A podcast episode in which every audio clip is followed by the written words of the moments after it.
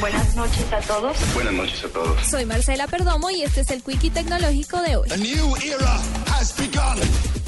Un grupo de desarrolladores de San Francisco en Estados Unidos creó una manilla inteligente cuyos datos se verán reflejados en la mano de la persona que la usa gracias a un mini proyector que tiene integrado. Rightot se conecta a los dispositivos móviles y se encarga de mostrar en la mano del usuario la hora exacta, además de notificaciones de llamadas entrantes, mensajes de texto, recordatorios, correos, alertas de Facebook, Twitter y alarmas del smartphone de la persona. La manilla inteligente mini proyector que se encuentra en etapa final de producción ya está disponible en internet por 120 dólares en 8 colores y en modelo deportivo o brazalete.